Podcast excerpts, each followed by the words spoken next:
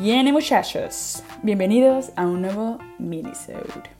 Los pequeños episodios en los cuales les cuento un poco sobre mi vida, sobre mi trayectoria y sobre cómo llegué a terminar donde estoy ahora, que es básicamente haciendo monstruos.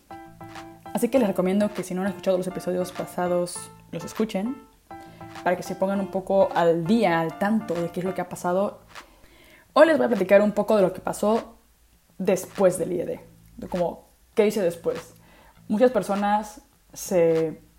Yo creo que lo normal es que estés estudiando y de repente llega esta pregunta que es como, como ¿qué sigue? ¿no? O sea, ¿qué voy a hacer ahora que me gradúe? ¿A dónde voy a ir? ¿Dónde voy a trabajar? En mi caso yo estaba viviendo en Madrid y no me quería regresar a México. O sea, era como, como que me gradúo y mi plan definitivamente no es volver. O sea, por ahora, por lo menos, no, no lo veía. Entonces, eh, antes de graduarme, yo y Javier empezamos como a, planificar como a ver qué vamos a hacer o cómo lo vamos a hacer para como que no irme, como para poder quedarme y para poder continuar viviendo en Madrid.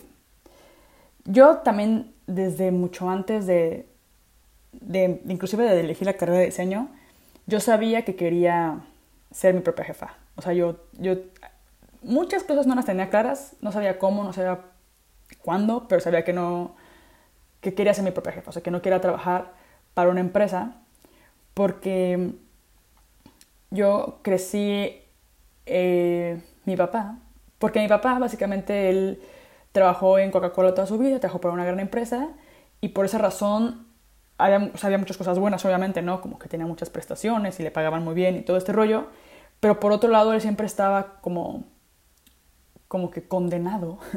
no sé si condenado sea la palabra indicada porque suena como muy heavy, pero no sé qué otra palabra usar. Pero sí, como que él siempre tenía que estar donde la compañía le decía que tenía que estar, ¿no? Entonces, en este caso fue Acapulco.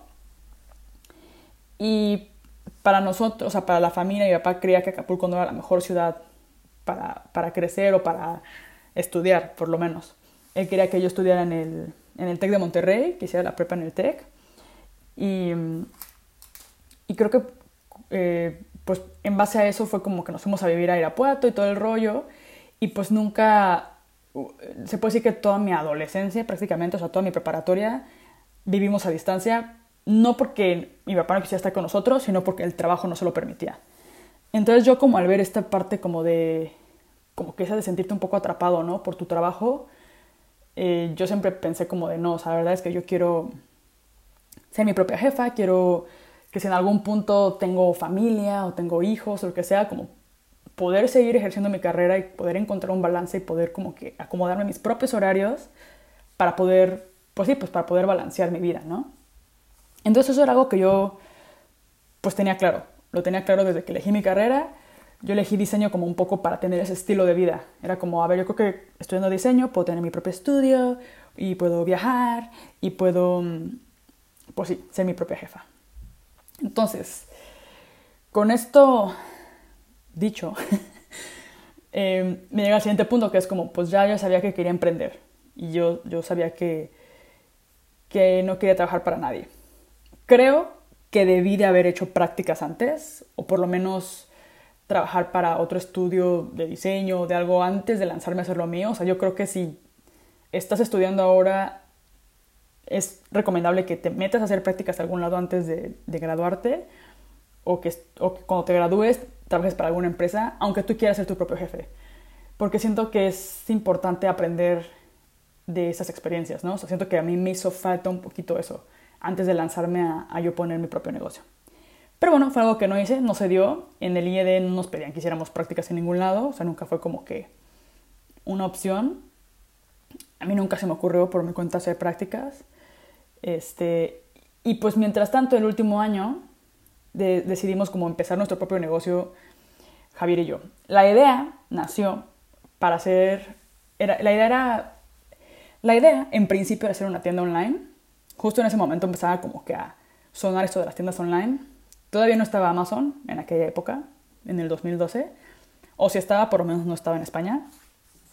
Y era como de, bueno, vamos a hacer una tienda online. Es un poco arriesgado porque la gente no confía tanto en esto, pero sentíamos que era como que un buen momento para, para arrancar y empezar eso y para poder ser nuestros propios jefes y para poder lanzar nosotros nuestros propios productos. O sea, la idea era como nosotros diseñar lo que estuviera en la tienda. Entonces, como con esa premisa nació De Tore. Era De Tore porque teníamos un perro que se llamaba Tora.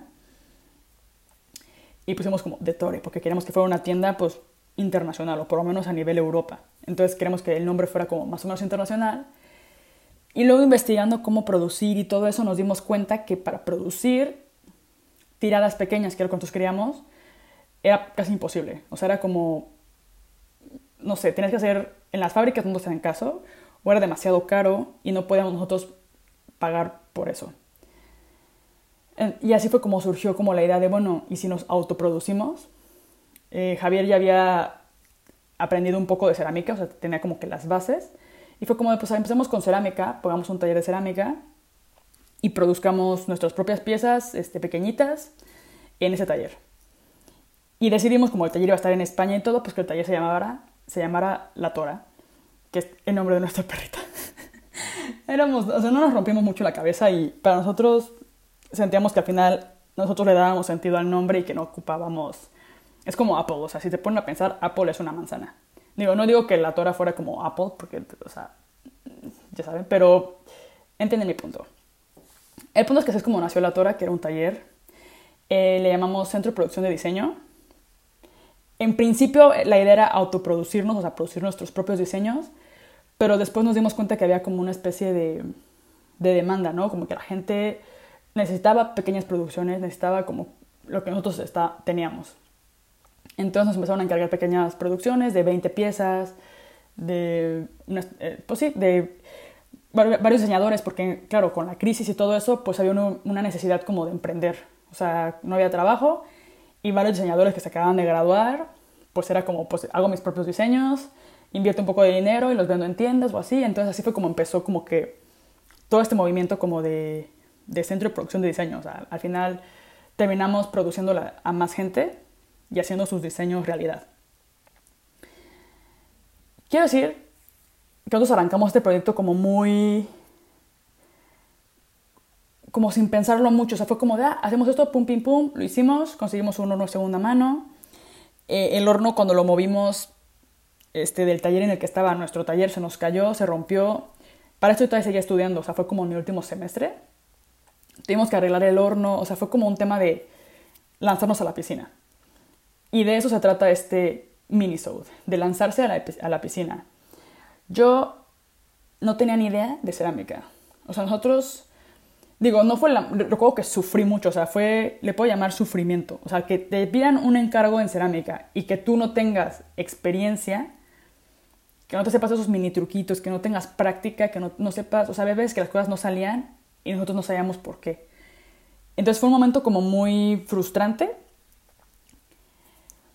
Y fue un momento como raro, como que... O sea, ahora lo pienso y digo, güey, ¿qué estábamos pensando? O sea, no teníamos pues no teníamos experiencia, o sea, como que no éramos ceramistas, éramos diseñadores industriales que sabíamos trabajar con nuestras manos, pero, pero, que, pero que realmente no, pues no, o sea, no podemos dedicarnos al, no podemos lanzarnos a un compromiso de producir a más gente, y sin embargo lo hicimos, y sin embargo funcionó, de alguna manera, aunque sí le sufrimos, este, y, sí fue como aprender así de que, de una manera muy ruda, o sea, aprendimos literal a punta de chingadazos, pero eso fue como mi primer acercamiento a la cerámica. O sea, yo, o sea, en la Tora tuve mi primer molde, en la Tora hice mi primer proyecto de cerámica, en la, en la Tora, o sea, ese momento en el que abres el horno y ves como que tu pieza así por primera vez completa, que es como de, güey, yo hice esto, ¿sabes? O sea, es un super, para mí hacer cerámica es un superpoder. O sea, es como, estoy creando objetos, chaval. O sea, no cualquier persona puede hacer eso. O sí pueden, pero no cualquier persona tiene la paciencia o los conocimientos o la experiencia. Entonces a mí me gustaba, o sea, la cerámica tenía muchas cosas que me gustaban, pero ya el negocio y todo eso, pues sí, obviamente, obviamente era como pues un reto, pero aprendimos muchísimo, ¿no? Eh, la Tora en España todavía sigue, es la Tora.es, la sigue llevando Javier y todo eso. Yo después de un tiempo ya les contaré en el siguiente episodio qué fue lo que pasó, pero les puedo decir que para mí lanzarme este proyecto de hacer la tora me cambió obviamente la vida. Yo no, ahora sigo trabajando con cerámica, no de la misma manera, pero, pero sí, o sea, yo no me hubiera, nunca, nunca hubiera empezado a hacer cerámica si no hubiera sido por ese proyecto. Y creo que si hubiera esperado como a estar preparada o a hacer una máquina en cerámica o, a tomar un curso de cerámica o lo que sea, nunca lo hubiera hecho. O sea, como que siento que esa es como un poco la diferencia, ¿no? O sea, yo no digo que se lancen así a la piscina y terminen en la cárcel porque hicieron un fraude, y, o sea, no, pero que tampoco se esperen a, a, tenerlo todo, ¿no? Tampoco se esperen como a tener los conocimientos, la experiencia, o sea, porque eso se va adquiriendo con el tiempo. Y no sé, o sea, como que no tener miedo como a lanzarse a la piscina, o sea, si tienes una idea de un proyecto, si tienes, empieza como poniendo piedrita por piedrita y de repente vas a tener un muro. A lo dos que tres piedritas se te van a caer pero las vuelves a poner, o sea, no hay problema, ¿saben? Yo los invito a que hagan eso, o sea, los invito a que si traen alguna inquietud, que si traen como que alguna idea, que si quieren hacer algo, pues láncense, o sea, no estén esperando a que hacer las máquinas, porque no lo van a hacer, o sea, nunca van a sentirse al 100% para empezar algo, ese proyecto, esa idea, ese, ese producto, esa exhibición, ese lo que sea que estén haciendo.